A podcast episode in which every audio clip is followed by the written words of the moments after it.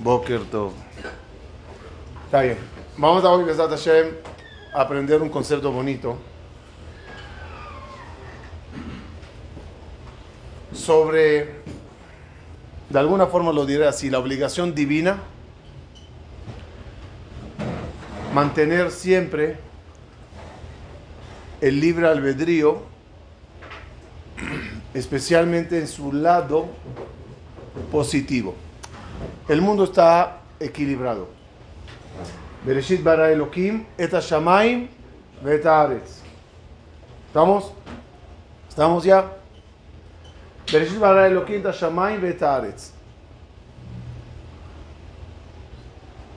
Hay cielo y hay tierra. Hay toda la parte material, hay toda la parte espiritual.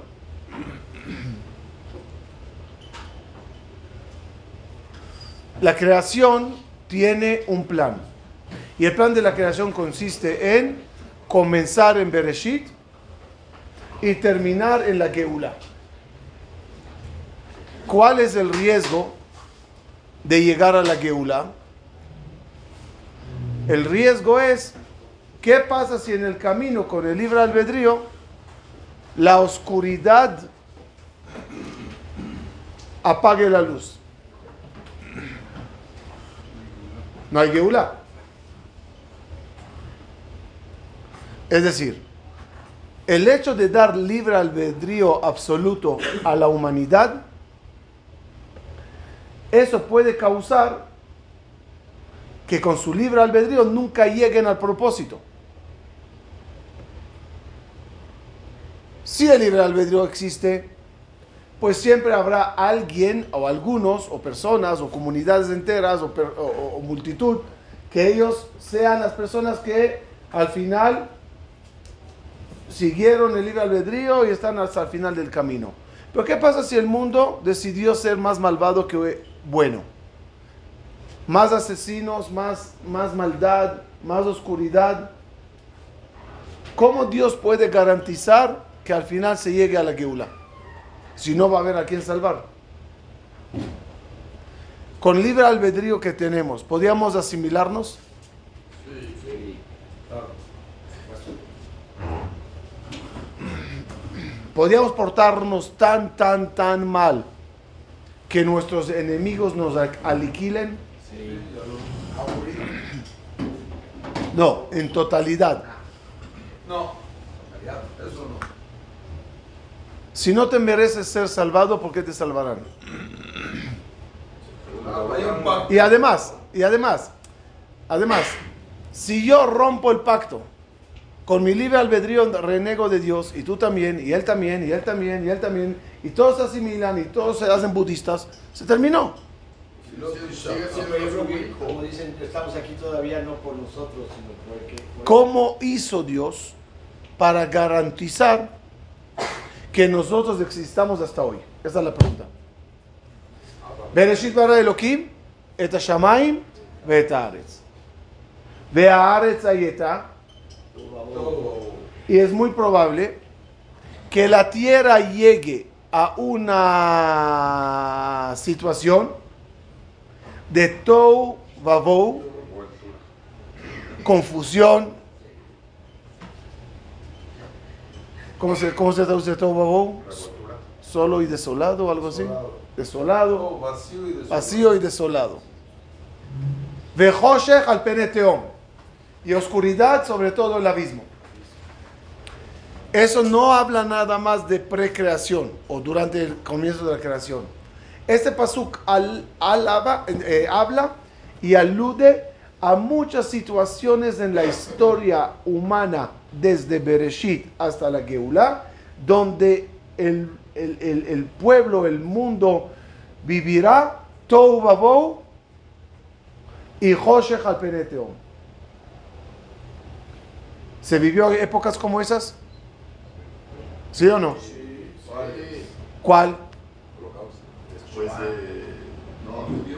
Váyanse desde lo más lejos posible en analizar nuestra historia judía especialmente, más que mundial, judía.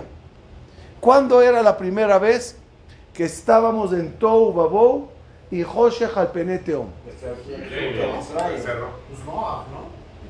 Como pueblo judío. Entonces, la primera vez que estábamos en caos total era en Egipto 49 grados de impureza. Tenemos un pueblo que ya dejó de hacer Brit Milá, la única señal que nos quedó, o que teníamos, mejor dicho. Idólatras, como los egipcios, que hasta los ángeles decían a Dios, no entendemos o no, no, logramos diferenciar entre el Yehudí y el egipcio. Alalov de Abodazara, ve Alalov de Abodazara. Esos son idólatras y esos son idólatras.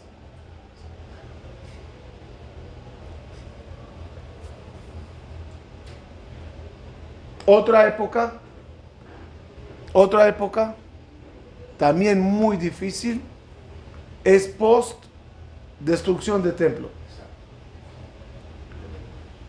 El templo eh, se destruye, exilio, segundo templo, exilio, segundo, exilio, ok, perdón, eh, esto, ¿cómo se llama? Primer exilio, primera destrucción, exilio a Babilonia, caos total. ¿En qué, en, qué nivel están los judíos en la época pre-Purim? Asimilados, perdidos, cada uno busca cómo ganarse la vida.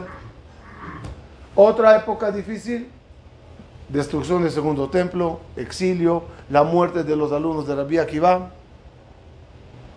Tuvimos en la historia épocas que el, judaísmo estaba sobre un hilo. ¿Era la mayoría o todos? Casi todos. ¿Por qué? Porque hay aquí una lógica. Quiero, quiero, quiero, quiero, quiero, sí, el holocausto con todo el dolor del mundo. Tienes todavía toda América que más o menos viven bien, y hay Torah, y hay... En ese momento que le estoy señalando, no había nada en ningún lugar, casi. Es decir, estamos en un grave problema judío mundial. De extinción. De, física y espiritual. Déjenme ubicarles en una época específica. Post destrucción del segundo templo. Uno, ya no hay templo.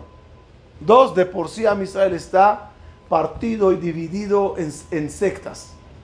Perushim, Zdukim, Baitusim y Siim, este a favor, este en contra de cantidad de había mucha Torah, con los Baitusim, Zdukim, todavía mucho. No, pero ya está modificada la Torah, ya está, ya toda Torah Shebe no creen en ella.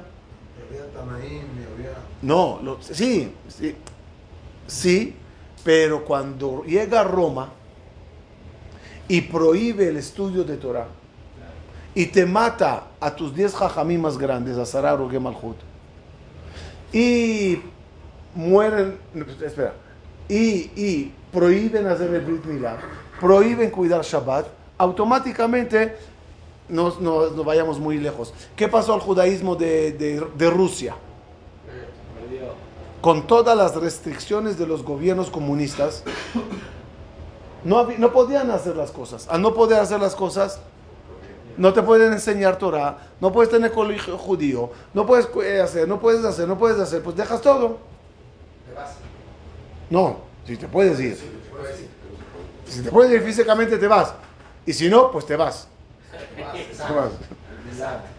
Aquí, y empiezan rebeliones para intentar sobrevivir, pataleos de, de ahogado y hay las rebeliones en, todo en todas las comunidades fuera de Israel, judías. Se llama Meredat Futzot. Ahí se arman los judíos de Babilonia, de Chipre, de Grecia y de Egipto. En Egipto, en Alejandría, había una comunidad judía tan, tan grande que en el Knis principal era imposible escuchar al Hazán. Y al lado se paraba un shamash si levantaba bandera, invento, blanca, hay que contestar bajo Barushemo. Bandera azul, amén. De tantos que eran. Se apoyaron en los persas contra los romanos. Roma ganó a Persia y empezó a vengarse de todas esas comunidades. La comunidad de Alejandría fue masacrada. ¿Por los romanos? ¿Sí? ¿Sí?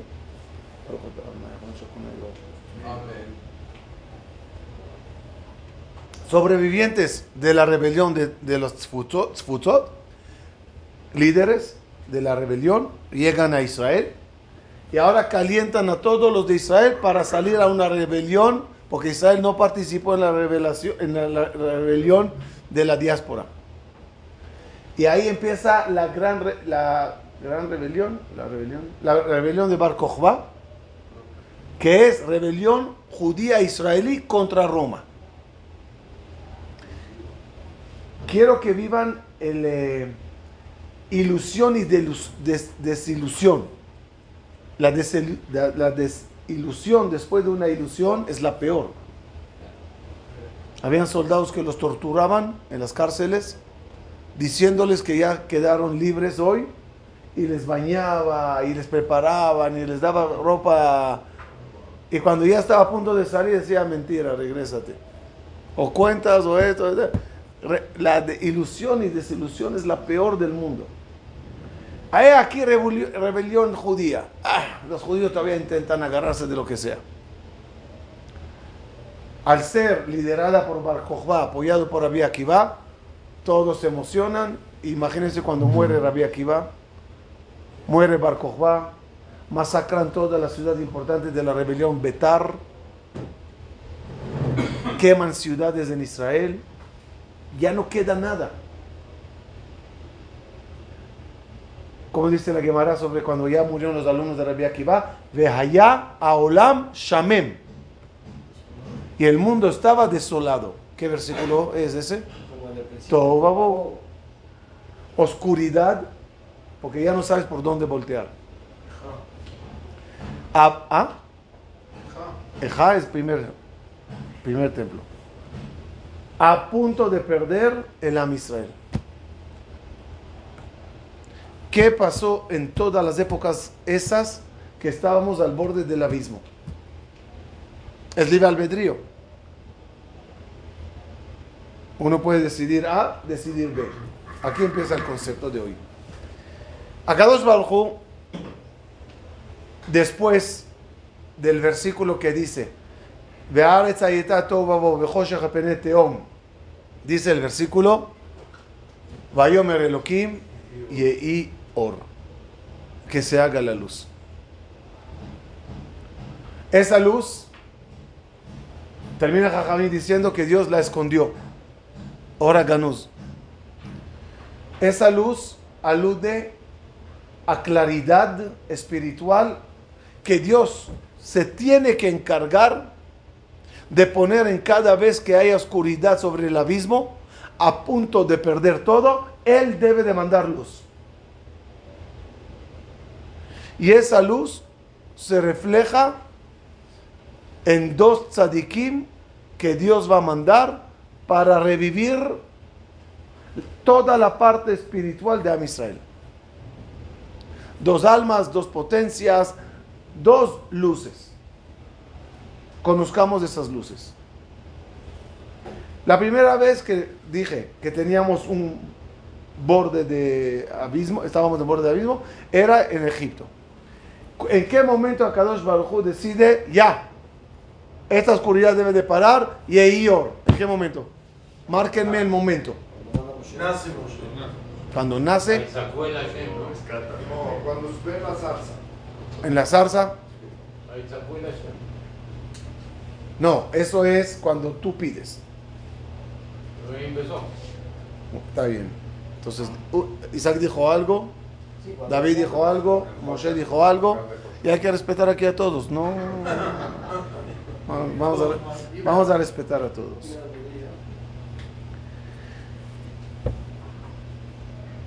Hay dos almas muy potentes. Hablamos una, una vez de ella. Una es el alma de Mentet, Matatrón.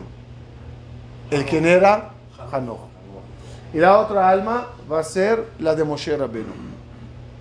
Examen. Mil y un preguntas, parte 2.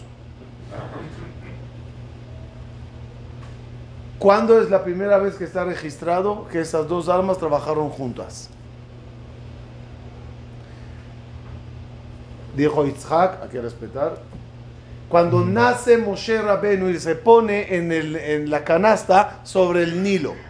Dice el Pasuk que llega Batía, abre la canasta.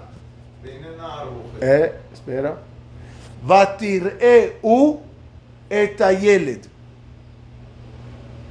Vatir'e u etayeled. ¿Qué significa? Díganmelo en español, mal traducido como es. Y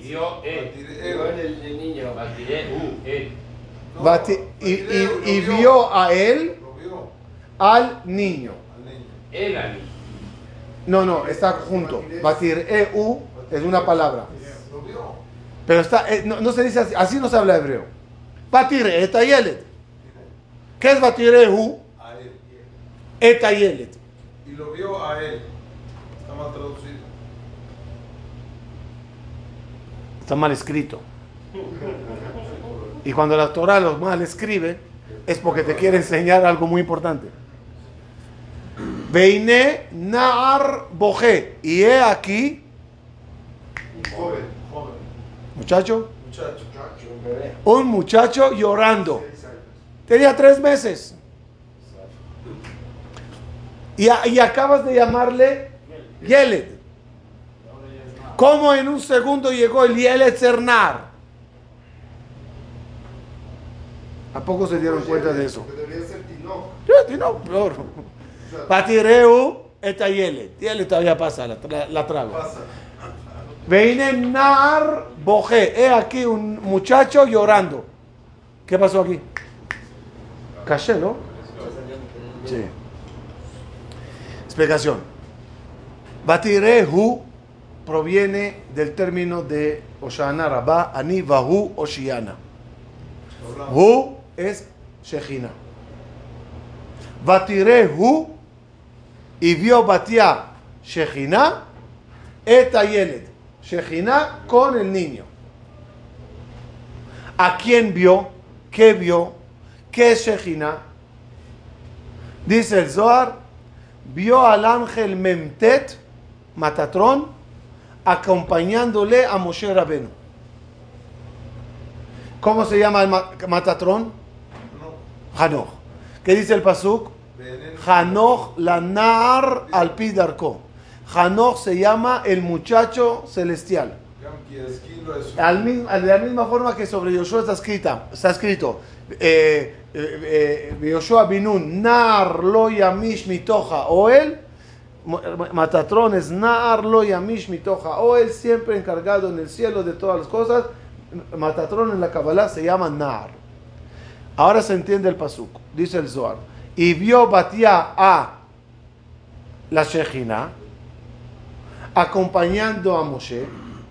Y, prácticamente a quién está viendo. Ve, y aquí, Nar Boje Matatrón.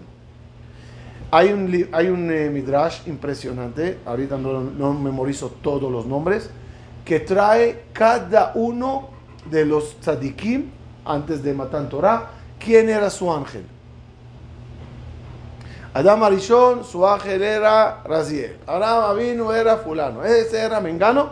Moshe Rabenu, su maestro es Matatrón. Es decir, de la misma forma que Akash Bajo enseña a Adam Arishon, el que no tiene información de nada, a través de un ángel llamado Raziel, le enseña todos los secretos y todas las cosas.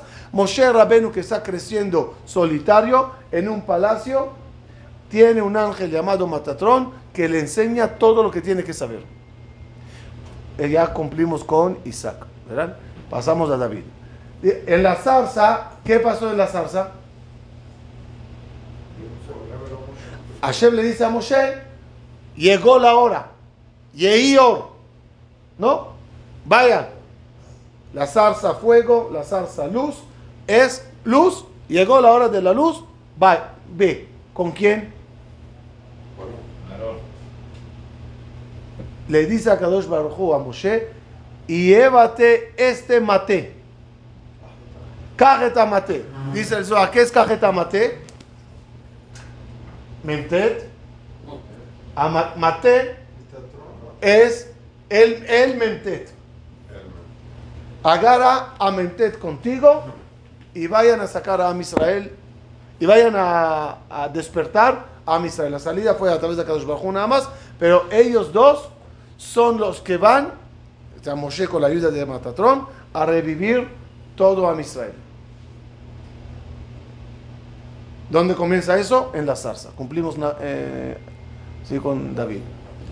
Ahora, el, el- más, el más- Imagínate que se me enoja Moshe ahora. Sí. Miren algo bonito.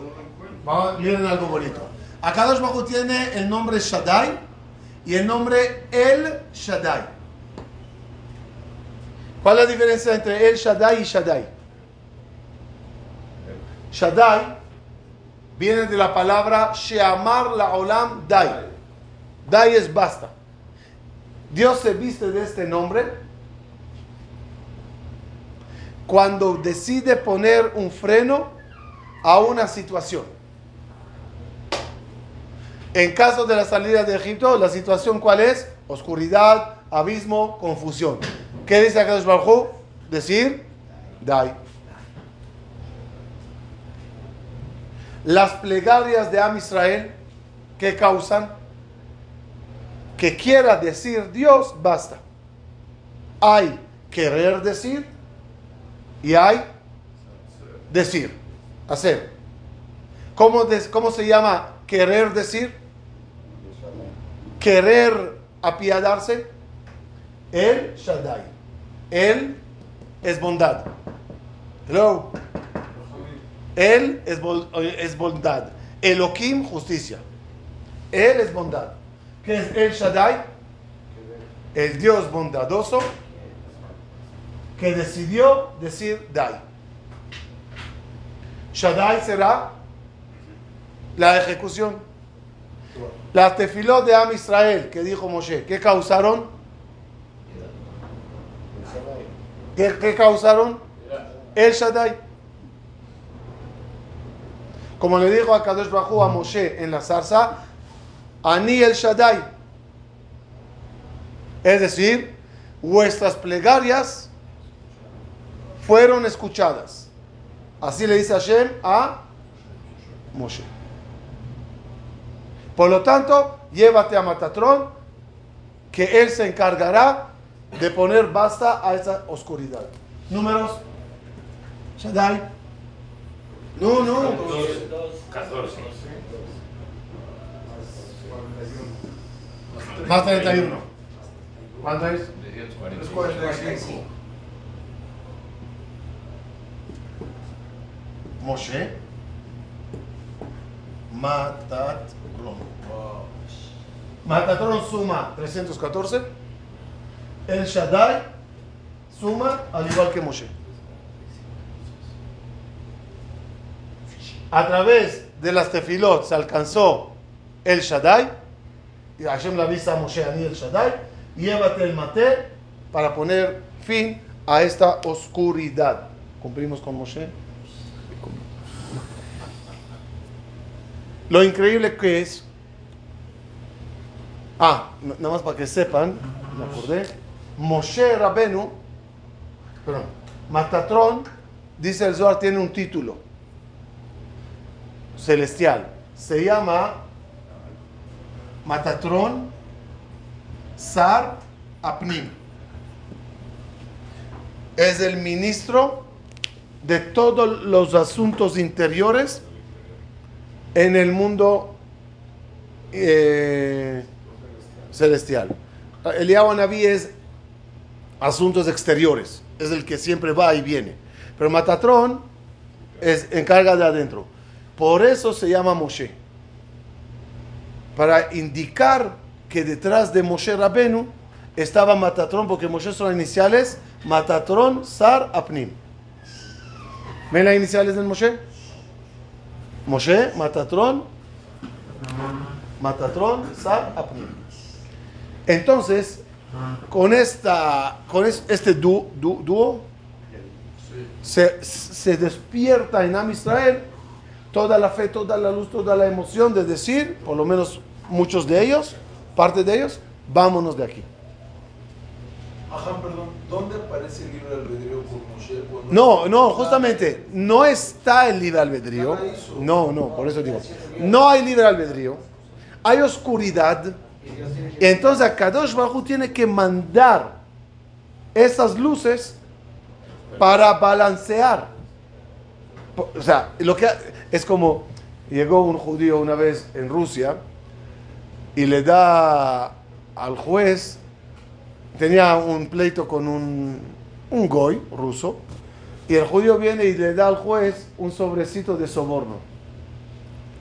Le dice el juez, oye, una pregunta, tú eres religioso y hasta cuanto yo sepa, tu Torah te, te prohíbe sobornar. Le dijo el juez, yo no, yo no estoy sobornándote, yo te estoy balanceando. El soborno es para que seas justo.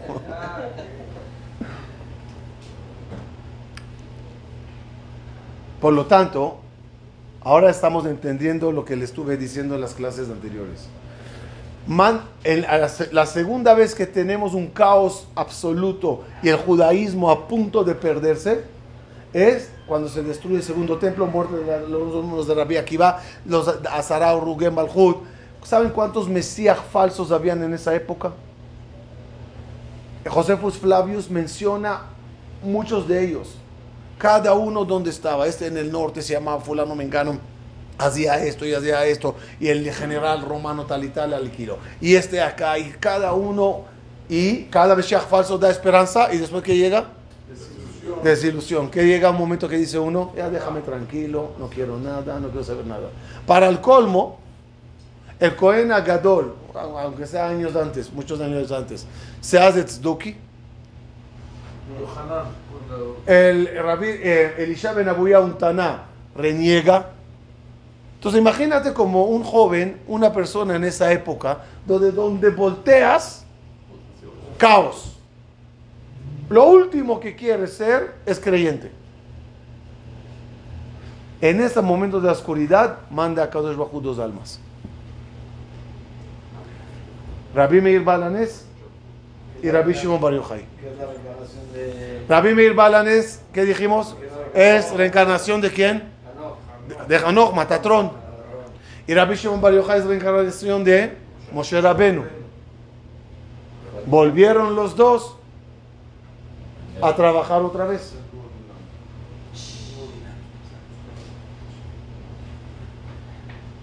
Y prácticamente se dividen la tarea. Rabbi Meir Balanés va a agarrar toda la Torah revelada. Se va a convertir en el padre de la Mishnah. 300 veces aparece el nombre de Rabbi Meir Balanés en las Mishnayot. Si no me equivoco, no me agarren eh, esto. El segundo tiene a lo mejor 58 veces. El tercero 17 veces. Rabbi Meir Balanés va a revivir en todo Am Israel la luz. Rabbi Shimon Bar Yochai lo va a hacer con la parte oculta. ¿Cuáles son los nombres de ellos?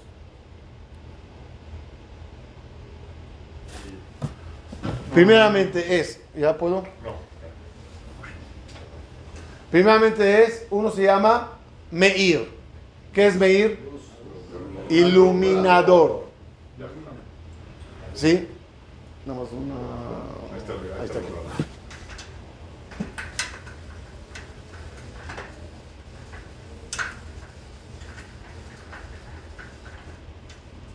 Uno se llama Meir y Rabbi Shimon Bar Yochai escribe el Zohar. ¿Qué es Meir? Iluminador. ¿Qué es Zohar? Esplendor. ¿Por qué tienen nombres de luz? Porque ellos justamente son el Yehi Or, que se haga la luz.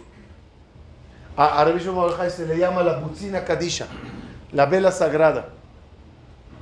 Y a Rabbi Meir Balanés, su nombre es Neorai era- Sí, Rabbi Neorai es Rabbi Meir. Ne, O, Rai. Son las letras U, Neri. Él, este es, esta es mi vela, dice Dios, que estoy mandando al mundo para revivir toda la luz de, de confusión que había.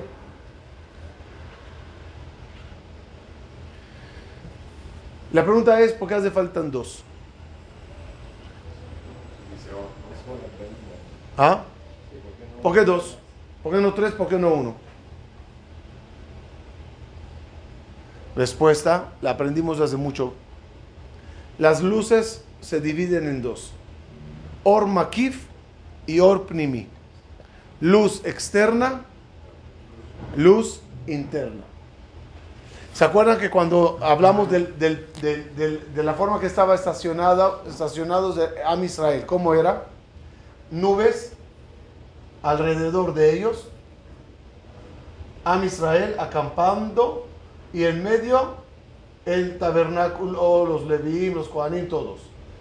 De tal forma que Am Israel estaba rodeado de luz y, luz interna. El arca, ¿cómo, cómo, cómo se- veía el arca donde estaban las tablas de la ley? Tres, tres, tres cajas. Oro, madera, oro. Nosotros somos la madera, que Adam Etzazadeh. Y, y el oro alude a luz. ¿Cómo, debe de- ¿Cómo está conformado el ser humano? Con, con luz interna y luz externa. La Neshama, ¿cómo está dividida? Dijimos, en cinco partes. Tres son internas y dos son externas. ¿Se acuerdan? Modani lefaneja melechai. Melechai. ¿Se acuerdan que lo estudiamos? Melech alude a las dos, a las tres internas. Moach lev kabed. Jai, Jaya Yehidá, que está afuera. Cuando Akadosh Bajú manda a los líderes, los líderes deben de trabajar unos por afuera y unos adentro. Ejemplo es la Mem y la Aleph. Moshe, Aarón. ¿Moshe dónde? ¿Moshe qué es? ¿Luz externa o luz interna? Hello. Moshe es externo. Mem y Aleph. Moshe, Aarón. Moshe es el que sube al cielo, el que va a estar en el desierto. Aarón, Dentro. adentro, trabajando las cosas. En, en, en, en- Purim, que de nuevo teníamos ese problema, Mordejai Esther. Mo- Mordejai, ¿qué es? Lu- Luz externa. Él está fuera del palacio, él está recorriendo. Esther, ¿dónde está? Adentro. Mem y Aleph. También en la época que estamos hablando de ella, tanto Rabbi Meir como Rabbi Shimon Bar Yochai tenían que dividir, uno ocuparse de la luz externa y uno de la luz interna, insinuado en, en la segunda letra de su nombre.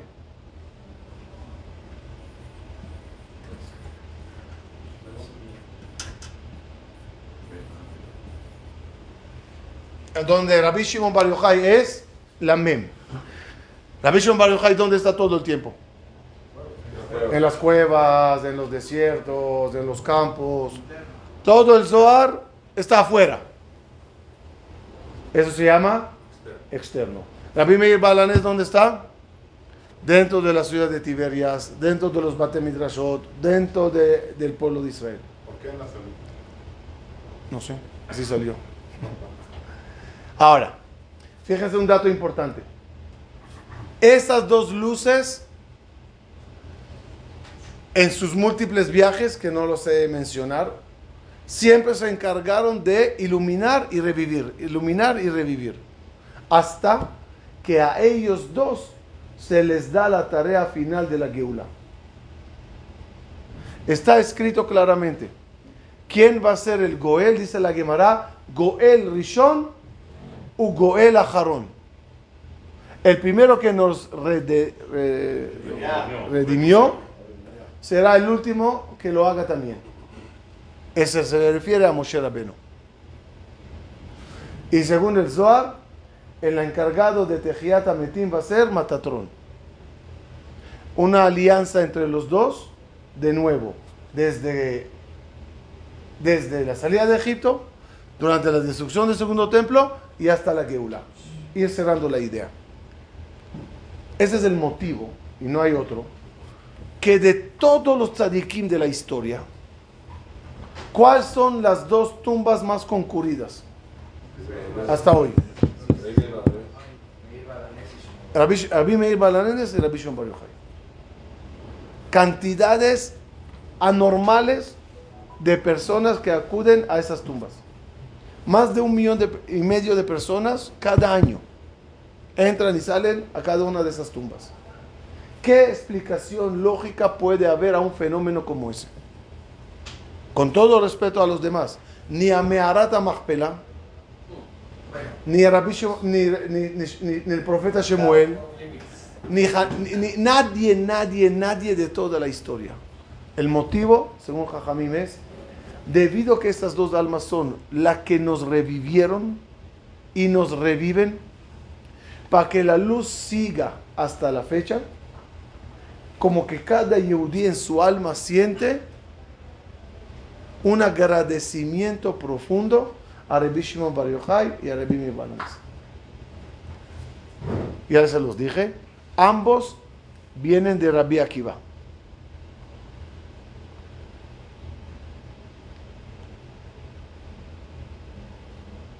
Ambos vienen de Rabbi Akiva, donde Rabbi Akiva se divide en dos y es eh, la parte de, de, eh, como les dije, eh, literal, la superficial, no, no, la nigle, nigle, lo revelado, que por Rabbi Meir Balanés, y el nistar a través de Rabbi Shimon Bar Yochai. La grandeza de estos dos era poder al final bajar los conceptos de ellos para que el pueblo lo entienda. Que sepan que lo más difícil para un conocedor es poder transmitírselo al oyente. Eso se llama el secreto del tzimtzum. Tzimtzum es agarrar algo muy eh, eh, grande, de alto voltaje, y ponerle reguladores para que se entienda. Sobre los dos, casualmente, te comías, en dos lugares diferentes, está escrito que tenían una, una habilidad. Moshle Meshalim. Tenían la habilidad de traer ejemplos. Mashal es un ejemplo. ¿En qué ayuda un mashal? Que lo entiendes, te lo hace más... eh, Más digerible. Rabbi Meir Balanes tenía los meshalim más increíbles para explicar conceptos alágicos y Rabbi Shimon Bar Yochai tenía la peculiaridad de poder explicar cosas celestiales en palabras terrenales. Como siempre les digo, intenta ser Rabbi Shimon Bar Yochai por un segundo y explícale a un ciego de nacimiento la diferencia entre azul y verde. No bejabud. Dale. Estás hablando con un ciego de nacimiento para explicarle qué es azul y qué es verde. Porfa, búscame palabras. ¿Qué le dices? Azul es cuadrado y verde es como triangular. No tienes palabras. ¿Por qué no tienes palabras? Porque el ciego, el ciego no tiene parámetros, no tiene parámetros para un poquito comparar lo que quieres decir entre azul y verde. Somos ciegos del mundo celestial y llega Rabbi Shimon a explicar a ciegos qué es y cómo funciona todos los mundos celestiales. Esas palabras, Sefirot, Zibugim, y todo lo que a veces tocábamos despacito y ver cosas ahí celestiales, son palabras terrenales que encontró Rabbi Shimon Bar Yochai para explicar a los ciegos conceptos muy celestiales. Y el hecho que hoy por hoy, gente como nosotros y antepasados grandes más, pudieron hablar de esos conceptos, es gracias a él. Gente que puedan hablar de una Mishnah, desarrollar una Gemara, es gracias a ellos. A Miguel Balanes especialmente. Por lo tanto, no hay medidor terrenal que pueda medir los zehuyot que tienen estas dos almas. Si yo pongo tefilín, tengo una mitzvah. Si les convencí a todos ustedes que pongan tefilín hoy, digamos que no lo ponían, ¿cuántos tefilín me puse yo hoy? No, no dos, todos. ¿No? Multiplicado por todos. Si ellos causaron que la gente estudien, si ellos causaron que la gente no se pierdan, si ellos causaron que la Torah exista hasta hoy, si, causaron que, exista la, la Kabbalah, se hable del Zohar, que la Rizal, Rabbi Jaim Vital, y todos ellos lo desarrollan, imagínense el medidor celestial, cómo va corriendo. Cierro. Por ello, el alma de Am Israel tanto les agradece a estas dos luminarias.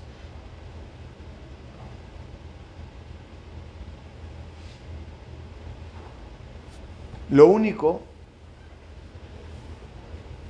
que tanto Rabbi Meir Balanes como Rabbi Shimon Bar Yochai nos piden, cuiden las llamas a tu medida.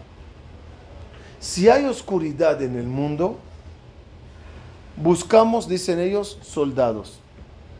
Si hay falta de claridad a la, gente, toma de mi luz e ilumina.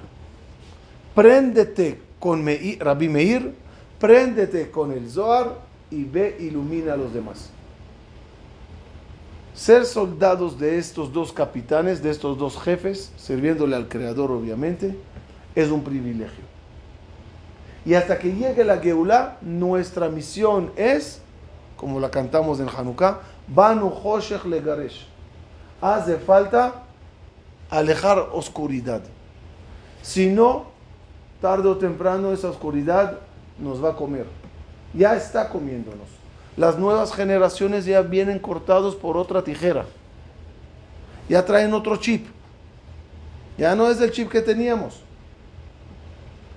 Y disfrutando de luz sin traspasarla, la disfrutaremos, pero no la heredaremos. No la dejaremos como herencia. Si queremos tener luz el día de mañana, hay que saber recibir y hay que saber dar. Ojalá que logremos entender este concepto. Y hay gente que se van a encargar de la luz externa, de cosas alrededor. Y hay gente que se encargarán de la luz interna, cosas dentro de los Bate y Bate Knesiot.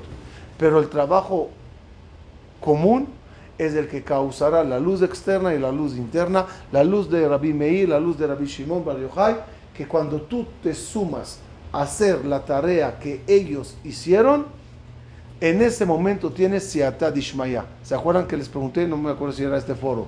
¿Qué es Siata Dishmaya? Siata es ayuda. Dishmaya. ¿A qué se refiere? ¿Ayuda de quién? ¿por qué no dices ayuda divina? ¿Por qué dices ayuda del cielo? Respuesta, porque se refiere a múltiples fuentes de ayuda celestiales que todos provienen de Dios. Pero puede ser un ángel, y puede ser un alma, y puede ser tu abuelo, y puede ser una, una Neshama de Rabbi Meir Balanet, una Neshama de Rabbi Baruchai. Son, ¿cómo se llama toda esa familia de ayuda? Siata Dishmaya. Solo alístate para que la tengas. Sé un Kelly para que diga a Kadosh Baruch ya tengo una vela, pasen la luz. Pero cuando caminas sin intención de prender, sino solo iluminarse, se acaban las cosas. Conclusión, seamos shamash y no vela. Vela es préndeme. Shamash que es préndeme para que prenda a los demás. Estas dos luminarias fueron grandes shamashim en muchas épocas de la historia. Y algún día cuando termine toda esta película, nos revelará Kadosh Bajú cuántas veces las mandó y quién eran ¿Y en qué momento llegaron? ¿Y en qué momento iluminaron? Una cosa es ser rescatado y otra cosa ser rescat- res- rescatista. ¿Cuál es la diferencia entre rescatista y eh, rescatado? Cuando llegue la Geula, ¿cuál es la diferencia? El rescatado, si solo la Geula le rescató, su Geula se llamará el pan de la vergüenza. El rescatista, su Geula se llamará am- meritoria. Y por lógica, tiene mucha diferencia cuando eres salvado o cuando eres parte del de los salvadores. Como siempre digo, algún día nos pararemos delante de estas almas tan especiales. Algún día el Mashiach se parará delante de nosotros, no, no cabe la menor duda. Ojalá sea nuestros días pronto. Y te va a extender la mano. Hay dos opciones de frase que él te diga. Una, gracias a ti llegué. Y otra es, a pesar de ti llegué. ¿Hay diferencia? Vamos a trabajar que sea la primera. Shabbat Shalom.